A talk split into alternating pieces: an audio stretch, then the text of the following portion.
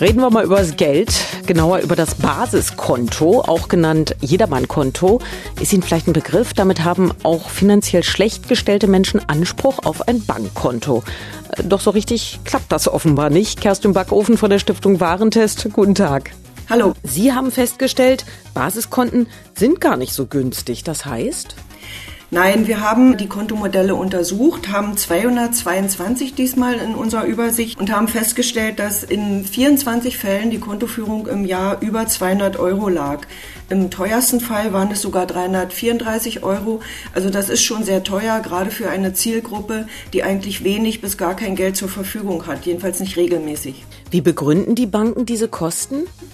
Sie begründen es damit, dass sie einen höheren Aufwand haben, sowohl bei der Kontoeröffnung als auch bei der weiteren Betreuung und Beratung, was durchaus richtig ist, weil diese Leute ja oft ähm, noch mehr Fragen haben oder nicht so schnell überweisen können oder eben nicht so versiert sind in Geldfragen.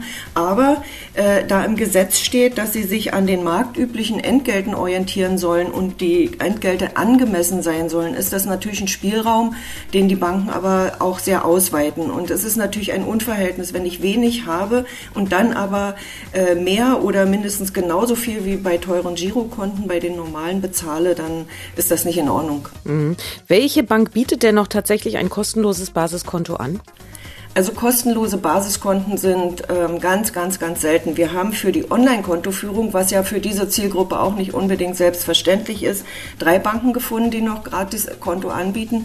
Ansonsten bei den filialgeführten Basiskonten ist es so, dass da die Kontoführung im Jahr äh, bei den günstigsten Banken so etwas über 60 Euro liegt. Also da geht es ja auch bei den Basiskonten darum, dass es nicht unbedingt gratis ist, sondern dass man es überhaupt bekommt, um am Zahlungsverkehr teilnehmen zu können, als Wohnungsloser, als Minderbemittelter, als Flüchtling oder ähnliches. Kurz noch, was empfehlen Sie Betroffenen?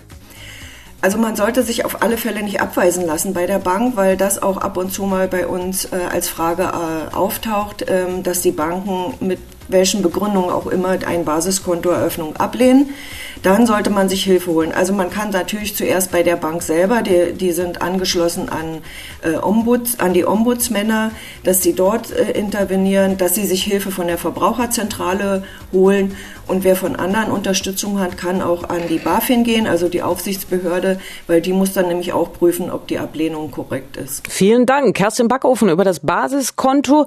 Einige sind also eine Mogelpackung.